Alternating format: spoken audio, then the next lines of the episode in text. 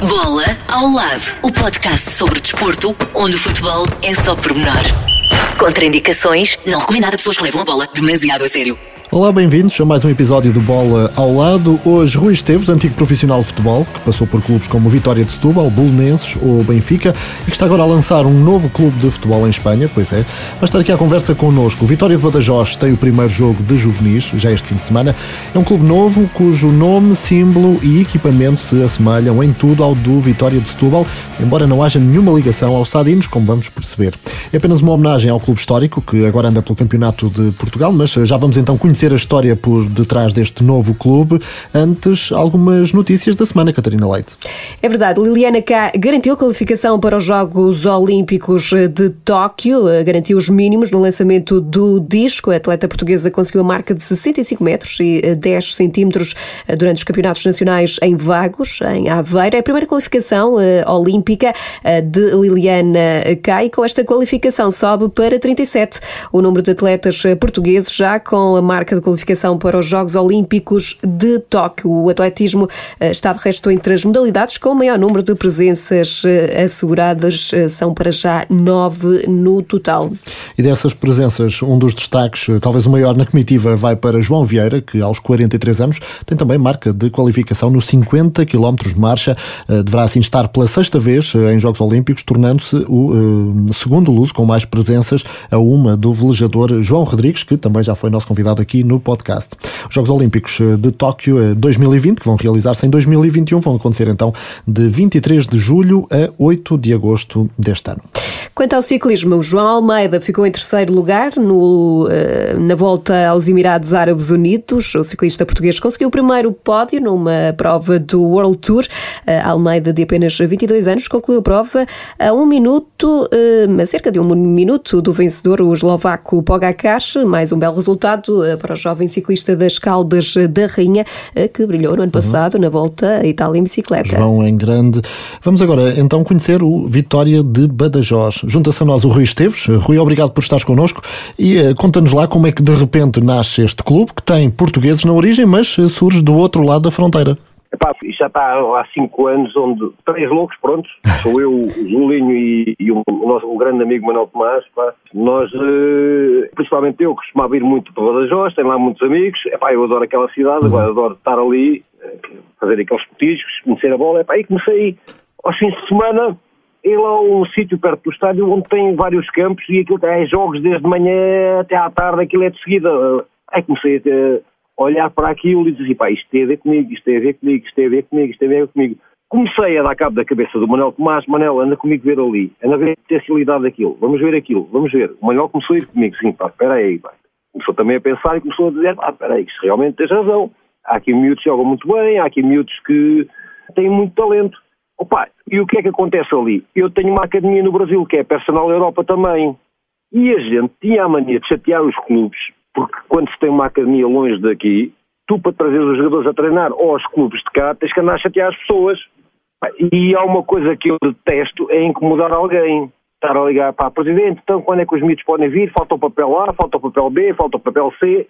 E assim, foi sempre um projeto que nós termos um clube, primeiro, devido à academia, os miúdos vêm, já não temos de chatear ninguém, chateamos a nós próprios.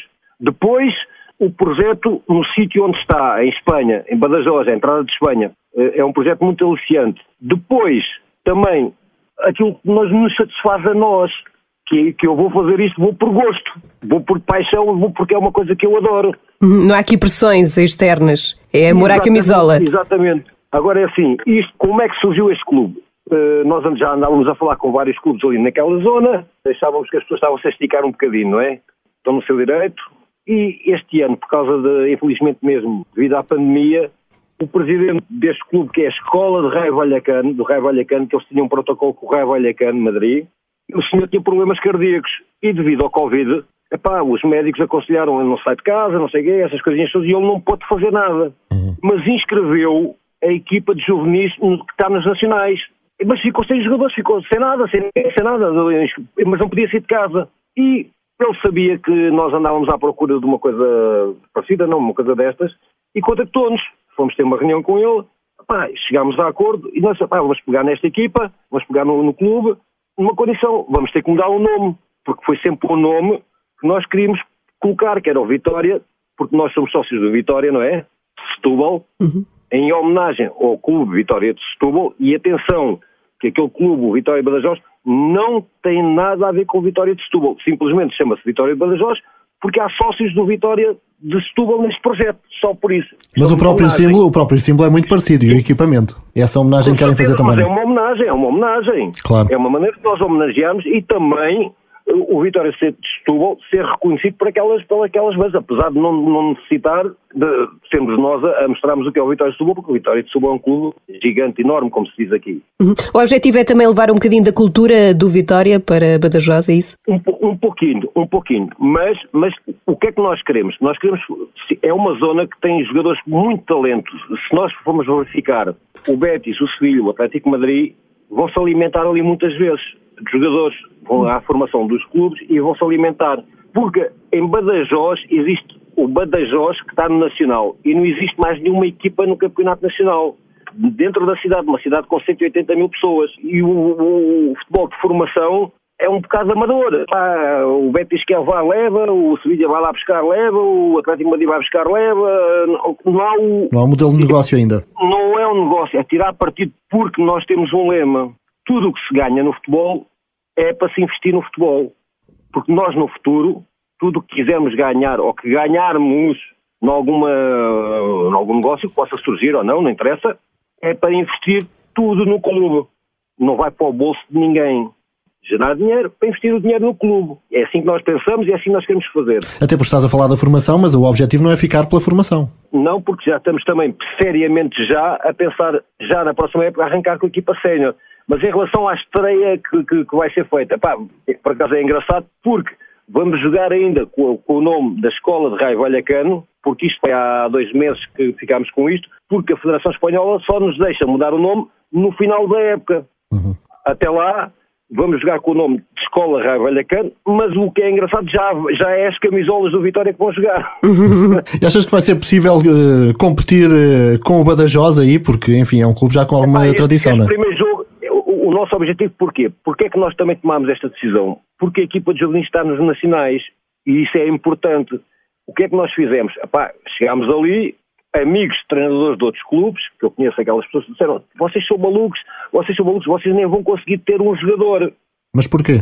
Porque os, os, jogadores todos bons que já estão, já estão no Badajoz, no Flecha uhum. Negra, nas outras equipas todas da cidade. Uhum. O Flecha Negra que é no fundo uma escola do Atlético, não é? Praticamente. Eu, o Badajoz e o Flecha Negra ficavam com os melhores jogadores e, e nós íamos ficar com aqueles que ninguém quer, não é?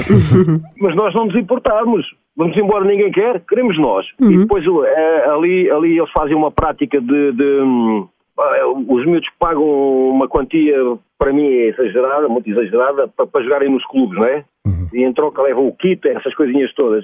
E nós também apanhamos jogadores que os pais não têm essas capacidades.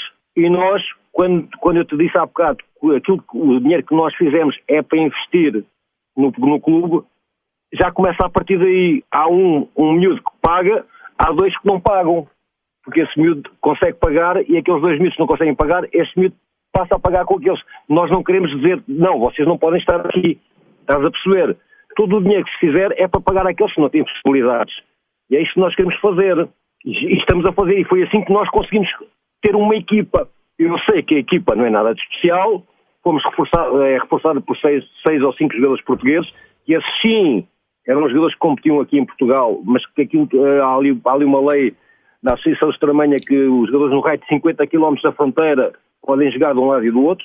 E agora com o primeiro jogo, se calhar vamos trazer mais miúdos ainda. Bom, é, pá, é preciso é, é, provar às pessoas e as pessoas verem. Isto uhum. blá blá blá blá já está toda a gente uhum. parte. E, é? e, como é que está esse coração para esta estreia? Epá, eu não queria falar nisso, fica um pouco mal de saber que se calhar vamos lá de goleada. Para mal não interessa. o, o, nosso objetivo, e eu sei que os miúdos que vão jogar no sábado vão, vão deixar lá tudo em campo, eles também sabem, eles também têm a consciência que a nossa equipa não é, não é a equipa que nós queríamos que fosse competir, mas sim a equipa possível, com o objetivo só, que é não descer de divisão só, para mantermos a equipa nos nacionais só, simplesmente isso. Senão nem sequer tínhamos feito esta equipa.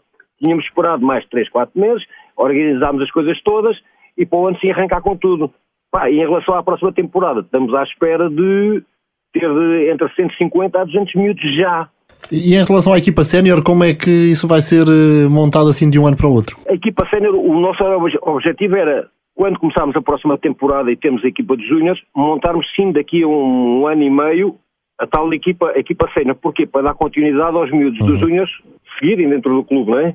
Mas uh, as conversas que nós temos tido têm-nos dado muito cabo da cabeça de minha e, do Manel. É, ah, equipa sénior, equipa sénior, equipa sénior, equipa sénior. E a gente já está a pensar três ou quatro vezes se, se vamos pôr isto a funcionar já no final desta época. Hum. E queria dar aqui uma palavra também, porque nada disto seria possível, ao Bruno Carvalho da Clau porque o Bruno Carvalho é das nossas relações, é nossa amiga há longa data, e nós sabemos o trabalho da que a Clau está a ter aqui no futebol português, é uma, é uma marca que está a crescer, e a gente sabia que o Bruno queria entrar em Espanha e quer entrar no mercado espanhol.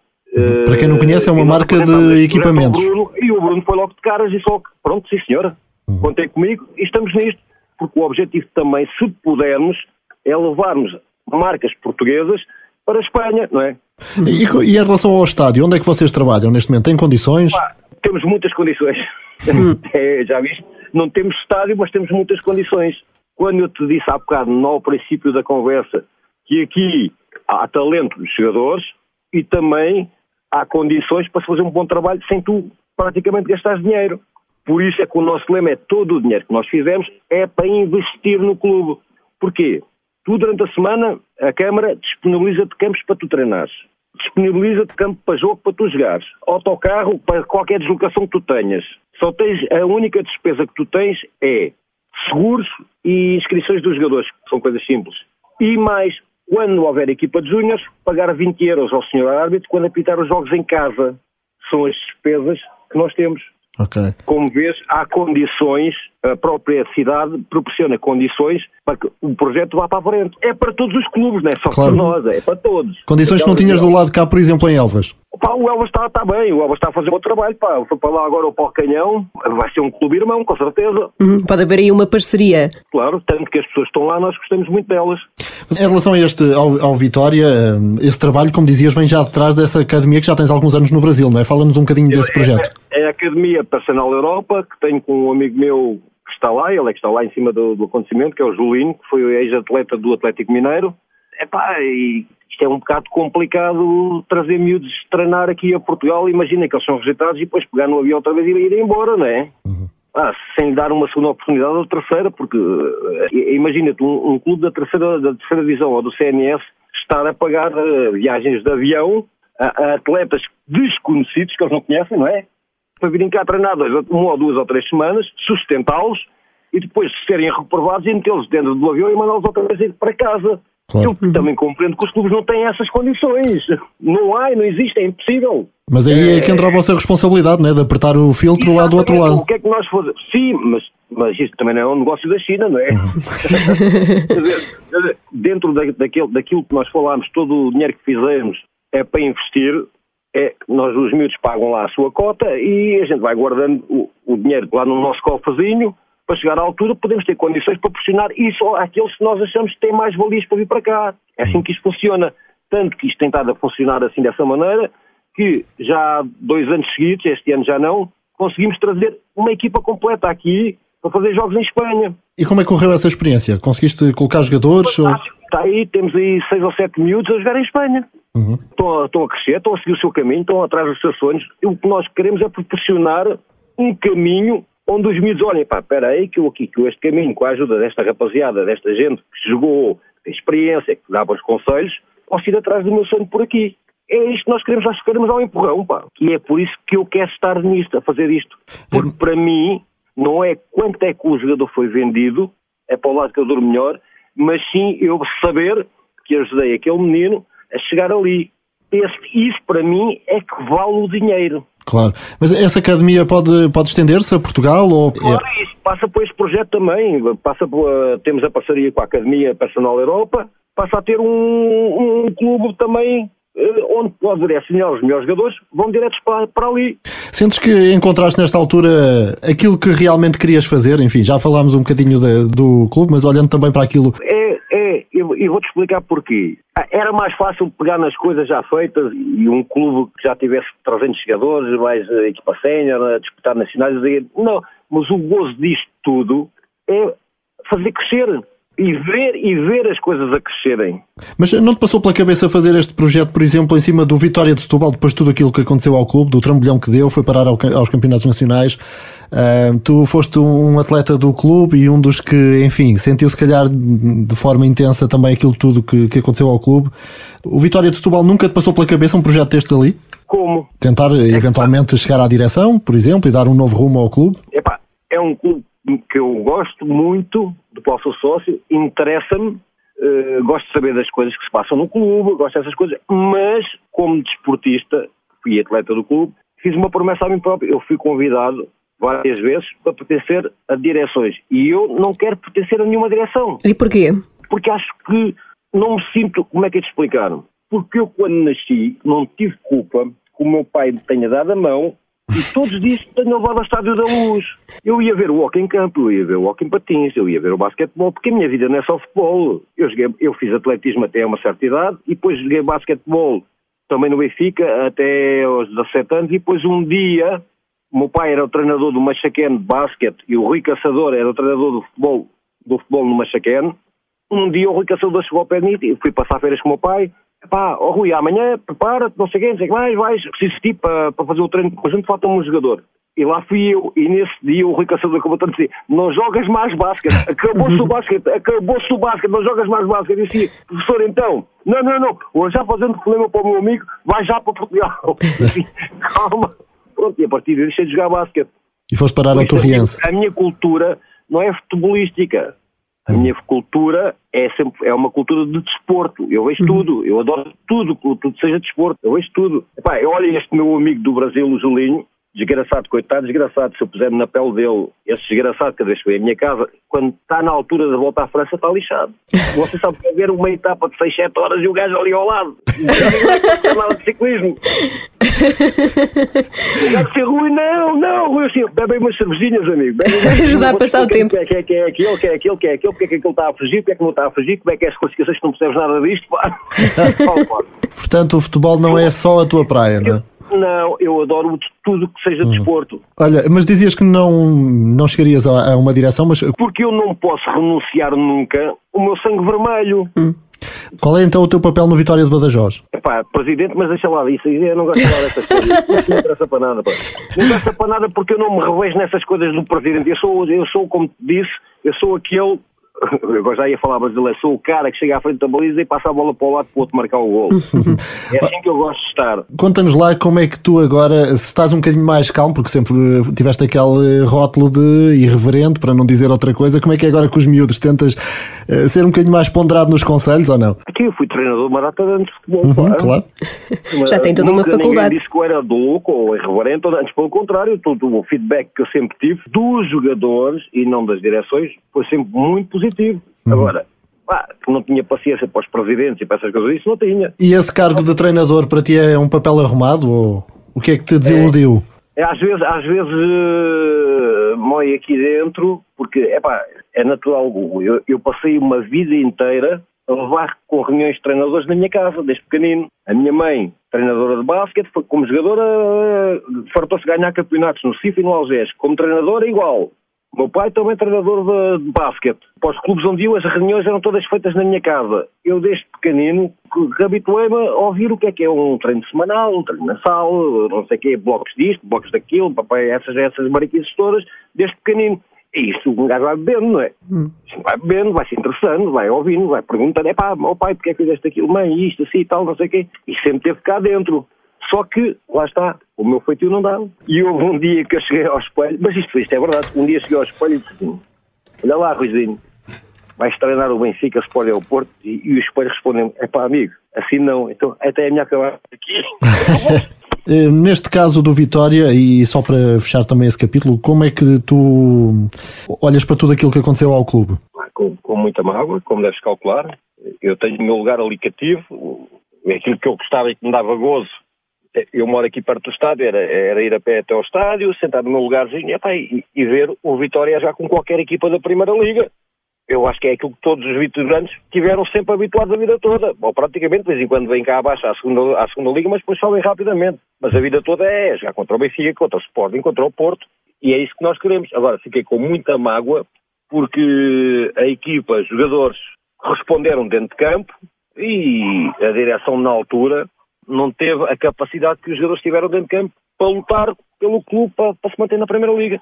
É uma grande mágoa, com certeza. Claro, um clube com 110 anos de história garantiu a manutenção, mas depois acabou despromovido por eh, não terem sido eh, garantidas determinadas é claro. condições. Aos atletas, chapéu, tiro. Uhum. À, direção, não teve, não teve capacidade. Foi o clube que, no fundo, te catapultou para o Benfica na altura, não é? Sim, foi, foi, foi. foi. Epá, não, este ano vim para cá, eh, até aqui nunca mais saí de Setúbal. Fiquei aqui a viver, casei aqui, nasci sou setubalenses. E é um clube que não está no meu sangue, porque isso não se tira, é incapaz, só se eu morresse por aí, não é? O sangue está cá, é vermelho, ah, mas como eu costumo dizer, sou melancia, sou vermelho por dentro e verde por fora. E assumo, e assumo que sou melancia e por ser melancia é que eu acho que não tenho uh, moral para pertencer algum dia a qualquer direção do Vitória. Nunca na vida. E tendo em conta esse amor pelo Benfica, como é que vês a atual situação do clube? Está em quarto lugar? Esta época é para esquecer? Eu penso que sim. Eu penso que esta época seria a época para, para começar já a planear a próxima temporada. Esta altura do campeonato, para mim. O que é que falhou? O que é que falhou? bem, epá, eu conheço o Jesus bem. Conheço bem o Jesus e conheço a maneira de pensar do Jesus. Eu não acredito que este meio campo foi o Jesus que fez. O Jesus, desde que esteve no Benfica, sempre nos habituou a um trinco fixo. Até podemos começar por aí. Um jogador, principalmente o perfil era alto, até tecnicamente não podia ser nada especial, mas era um jogador que jogava ali à frente da defesa. Onde é que o Benfica tem esse jogador? Portanto, falta o Matites ou o Ravi Garcia? Começou com o Ravi Garcia, e depois era o Matites, não é? Uhum. E a seguir o Feija, e mais era o Xavi Garcia a treinar e o Matites suplente. Depois o Matites entrou com o Feija suplente. E depois entrou o Feija, uhum. não é? É por aí. Uhum. Onde é que está esse jogador que o Jesus acha que é tão importante neste momento no Benfica? Onde é que existe? Portanto, achas que faltou ali plane... dedo do Jesus a montar esta equipa? E, pá, eu, eu, olhando para todas as equipas que o Jesus treinou, não acredito que esta equipa foi a equipa que o Jesus fez. Então o problema está uh, na direção. Mas até pode não haver problemas nenhums, estás a perceber? As hum. coisas podem não ter. Vocês lembram só. Qual era o meio campo que o Jesus queria para o Benfica? O William Marão e o Gerson. Foi uhum. sempre aquilo, desde o princípio, certo? Sim. Jesus sempre quis William Marão e Gerson. Foi sempre aquilo que eu ouvi. E bate certo. Era o 6 e o 8. Era o 6 e o 8. E esses dois jogadores nunca vieram. E aí eu acho Pá, acontece, é uma questão de mercado, a pandemia também deu um bocado disso, que eu acho, isto é a minha opinião, uhum. é a minha opinião, ninguém me disse nada, que o Benfica não conseguiu vender o miúdo, o alemão, o trinco. O Weigl. O Weigl. Tentaram, mas não conseguiram. E a partir daí, acho que a partir daí é que não há dinheiro, ou não há dinheiro, ou não, ou não quiseram gastar o dinheiro na contratação do William Meadow e do Gerson. Esta é a minha opinião. Claro. Mas achas então que uh, uma época diferente no próximo ano só com investimento, nomeadamente nessas posições, não é? Eu acho que sim, eu acho que sim, não só, também na, na frente, na frente de ataque, não, estou a ver, não estou a ver, uh, e, e, sempre que vi as equipas do Jesus, o Jesus gosta de jogar com um goleador, um gajo que mete a mesma bola dentro da baliza, e também não estou a ver, hum. sinceramente. Pá, se vamos, vamos atrás, era o Cardoso, não era? Uhum. Ponta de lança que ele acha que é o gajo que mete dentro da baliza, mas, mas que o jogador mete mesmo a bola dentro da baliza. e o Benfica não tem, não tem esse tal de goleador que dê garantias para este jogo, para o outro, para o outro, para o outro, para o outro que te dê aquela garantia, pá, este gajo, há duas, três bolas, o gajo enfia lá uma lá dentro. O Benfica não tem, nem sequer tem um ponta de lança. O Benfica tem avançados. Na minha opinião, não tem ponta de lança. Ponta de lança tem zero.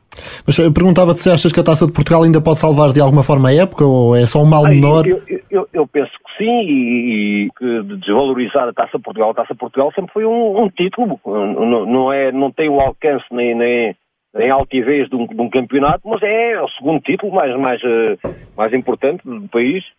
Eu acho que se ganhar a taça de Portugal e conseguir ao mesmo tempo começar já a trabalhar a equipa para a próxima temporada, eu acho que era fantástico. Mas uh, falhar a Champions é muito arriscado, não é? Para o equilíbrio. Pois é, pois é. Então, e qual é o problema de começar a pensar na próxima temporada? Uhum. Ah, não joga este, joga o outro. Por isso é que são jogadores do Benfica. Uhum. Acho que as diferenças não podem ser assim tão grandes entre os jogadores. Falando de ti um bocadinho também, uh, foste o primeiro jogador na altura a jogar na Coreia do Sul. Calculo que nessa viagem tenhas guardado memórias para dar e vender e boas histórias ou não? Opa. Alguma que nos possas partilhar assim de repente? Não, é, é que eu apanho a, a Coreia do Sul antes do Mundial. O Mundial acho que é feito logo no ano a seguir, ou uma coisa assim qualquer. Dois anos depois, não é? Chegaste em 98, foi Ah, não 2000. lembro, Pronto. Eu de datas sou um bocado assim aéreo. Opa, e foi uma. Nem sequer estava à espera de encontrar o país que encontrei, não é? Como assim? E que país era esse? Epá, um país com, com- onde as pessoas respeitam toda a gente, um país onde eu levei li- lições de civismo, que até hoje guardo. E que lições foram essas? Olha, por exemplo, e- e eu vou no primeiro dia, uh, aliás, não me queriam dar o carro porque queriam que, que eu conhecesse melhor a cidade e coisa. E eu disse, ah, não, quero o carro, quero o carro. E eu todo contente no primeiro dia com o carro para ir para o treino, nós deslocávamos, porque aquilo era uma cidade, tipo, por acaso é engraçado, parecida com Setúbal, que é Persã. É uma cidade que tem a serra e tem a praia. Montes de praias, montes de praias. E aí tem a serra. E nós saímos da cidade para ir coisas. Íamos nos nossos carros, cada um ia no seu carro. Eu ia no meu carro, pá, a fumar o meu cigarrito, com a janelita aberta. Ah, pá, o cigarro acabou e eu, puf, aquele calquitozinho que a gente estava cedo na beatazinha, lá vai ela para o meio da estrada. né? Depois estava distraído, estava a mexer numa coisa qualquer, aí estava a conduzir, quando de repente tenho a estrada bloqueada à frente. Os- Os condutores bloquearam uma estrada. É pá, vejo eles direto, bloqueiam a estrada com o carro, os carros todos a pararem ao lado do meu e, e eu parado ali no meio daquilo, pensar que havia uma confusão, mas quando vejo eles todos direto a mim, pá, pá, pá, pá, pá, pá, pá, que eu não percebia nada que eles diziam, pá, pá, ai, ai, ai, o que é que se faz, o que é que eu fiz, o que é que eu fiz? E entrou um pouco o carro adentro, vai, vai, vai, vai, a apontar para, os- para o meu maço de tabaco e para o cinzeiro do carro. Vai, vai, vai, vai, vai. E eu assim, epá, já, depois já percebi, epá, não me digas que isto é por causa do cigarro. É, pronto, pedi desculpa, não dei, os gajos, é, é tudo chateado, tudo arrancado, por eu ter mandado uma beata para o chão. Uma lição de civismo, lá está.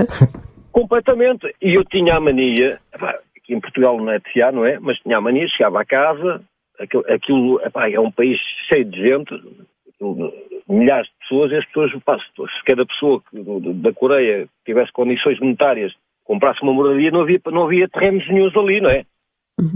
Então o que é que eles fazem? Fazem ah, prédios que nunca mais acaba. Décimo, eu morava no 18 andar.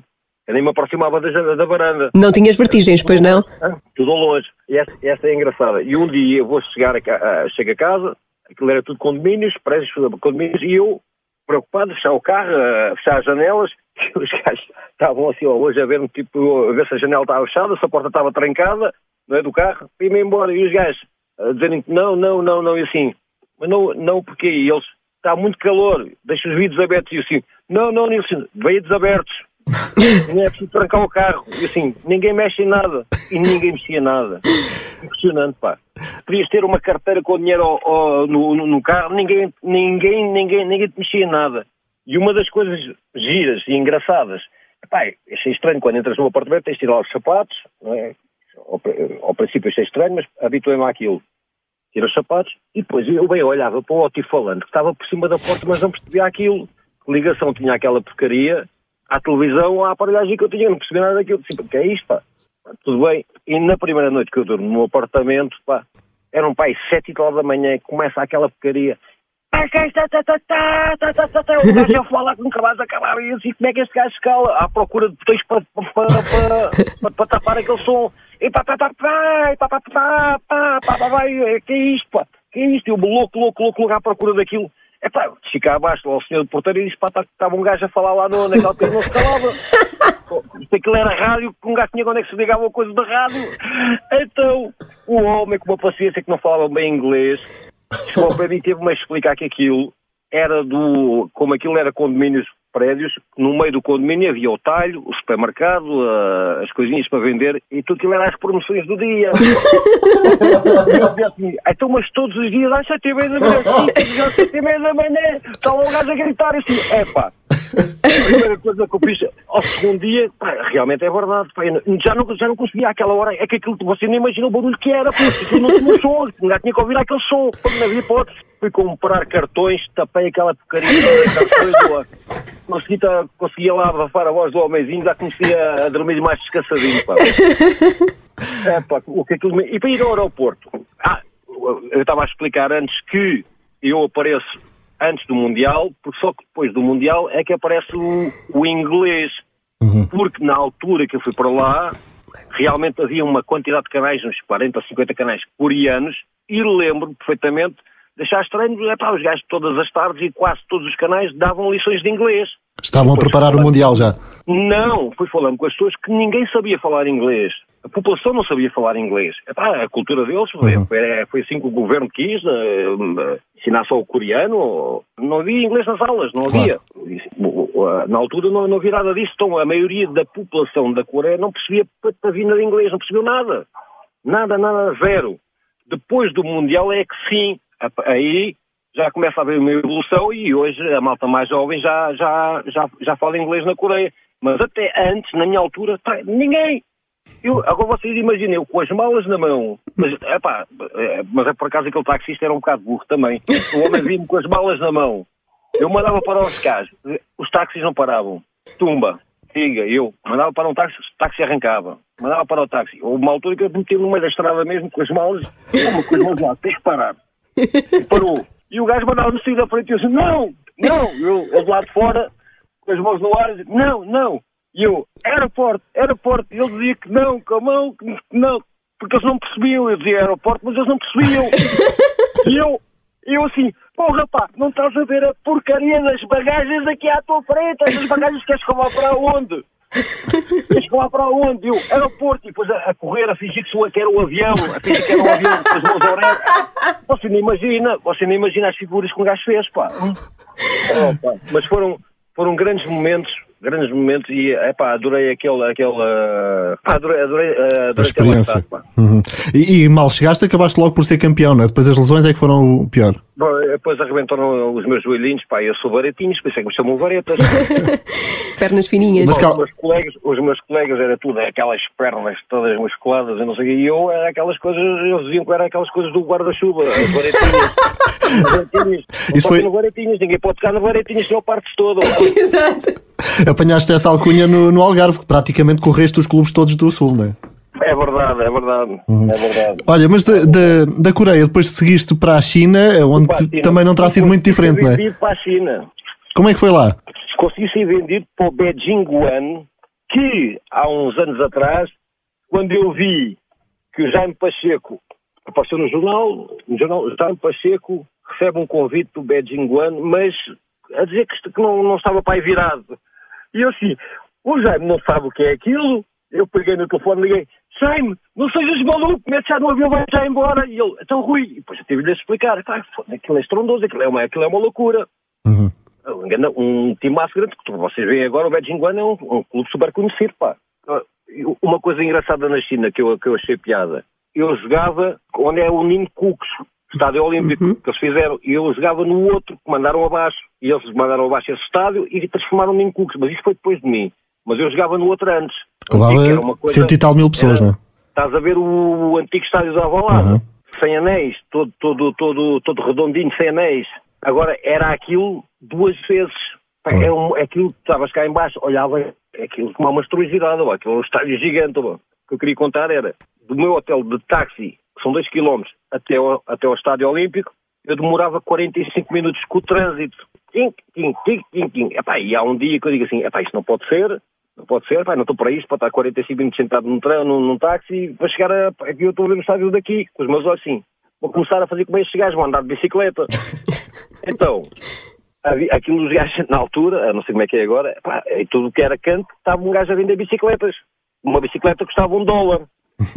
chegava ao pé do gajo, estava ali ao pé do hotel, pá, uma bicicleta. Lá dava eu o dólar, mas eu já sabia que no dia já não tinha a bicicleta, tinha que comprar outra. então, mas porquê? Então, roubavam. Eu deixava a bicicleta. Precisavam de boleia. Tinha, tinha que comprar outra lá ao pé, onde estava, para vir para casa. Então, o que é que eu comprava a bicicleta e ia para o treino. Depois, quando, no primeiro dia que eu venho para, para o hotel, coisa, começo a ver, olho para a esquerda, 20 gajos de bicicleta, olho para a direita, 20 gajos de bicicleta, olho para trás, uns 20 ou 30 de bicicleta a seguirem-me. Então eram os fãs do clube, os sócios do clube, a levarem-me a casa, em pelotão, parecia o pelotão da volta para então, Eu ia de bicicleta ali à frente e os gajos todos a falarem comigo, e um para trás, e outro para a frente, depois vinha outro, depois vinha outro ao lado, não sei, querem comunicar, não é? Que eu não, eu não, não percebi o inglês, também não percebia nada do que, é que eles diziam, isso para aqui, isso para aqui, oh, então era uma paródia dali até o hotel, era, era de mejar a rir.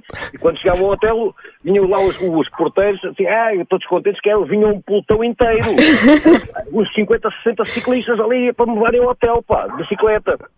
E, e lá está, no outro dia a seguir deixava a bicicleta no sítio à porta do hotel, quando vinha a descer já não tinha lá, porque eu tinha que comprar outra bicicleta. Se calhar ao mesmo tempo que te tinha roubado. Ah, se calhar comprava mesmo, o gajo vendia-me, roubava assim e vendia-me a seguir. E depois fazia o pelotão. Era um aluguer. Olha, mas este, este clube depois acabou por ser uma, uma experiência complicada. Tiveste que fugir, literalmente. Epá, foi, foi horroroso. Essa parte, eu, eu, lá está, eu gosto de guardar sempre as boas recordações. Uhum. As más têm de ser, têm de ser para pagar.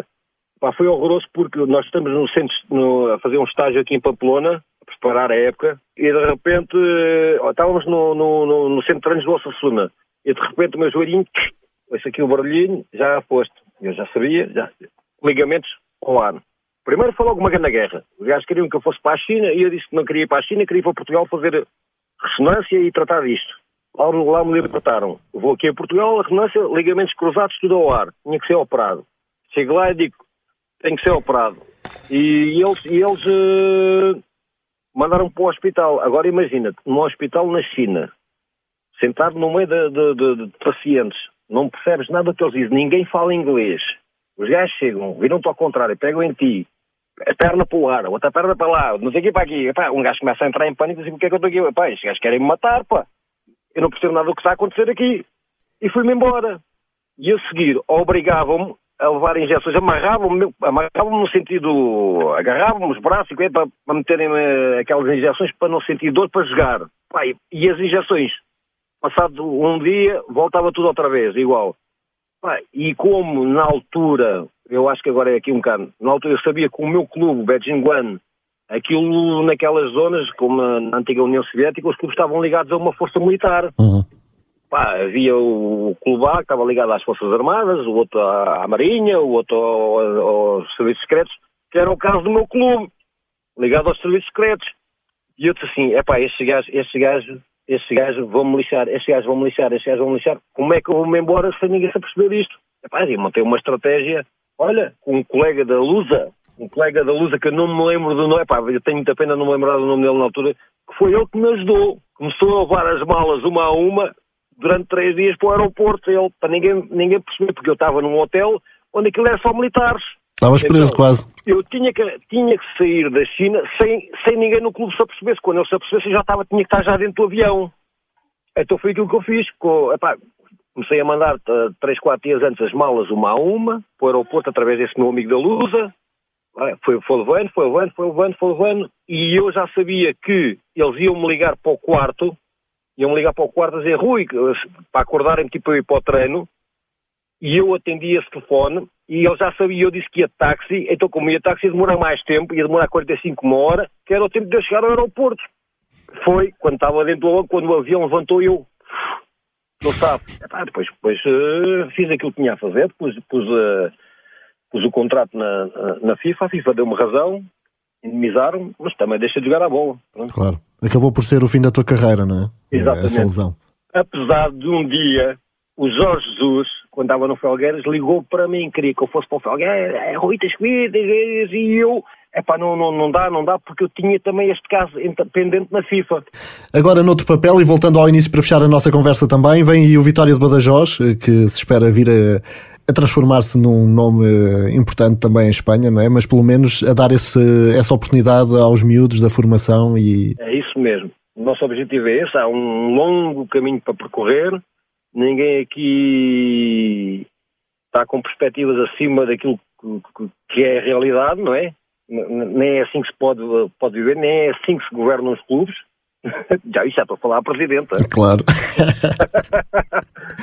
não, é a realidade que temos e é esta que temos que, temos que viver e mais, e abrir caminhos, abrir. Eh, há muito, muita coisa para desbravar aí, temos muitas ideias em mente uh, e queremos andar para a frente, queremos fazer uma coisa que daqui a uns aninhos, quando tivermos com a bengalinha ao lado, é pá, porra, pá, conseguimos fazer isto, pá. Claro, e com orgulho para o trabalho feito. Exatamente. Como pai, vermos os nossos filhos crescer e terem sucesso. É isso que nós queremos. Rui, nós vamos ficar a torcer. Foi um enorme gosto ter-te okay. aqui connosco hoje. Um grande abraço e que tudo corra bem prazer é todo meu, pá. Vocês são cinco estrelas. Pá. Um abraço, obrigado, Rui.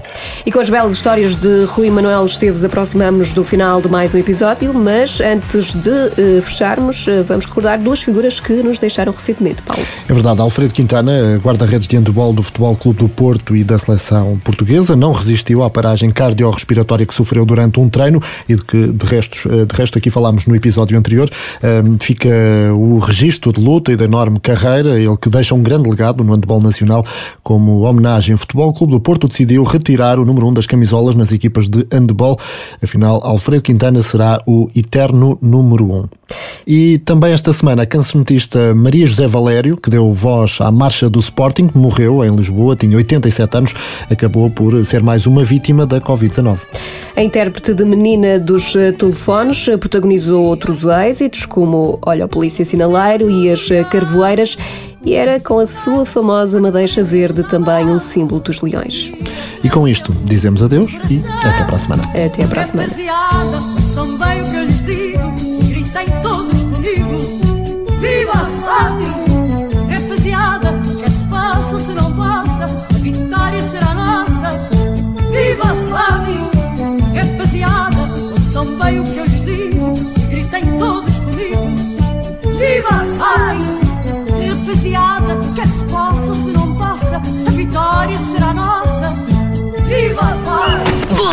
Ao lado, o podcast sobre desporto, onde o futebol é só pormenor.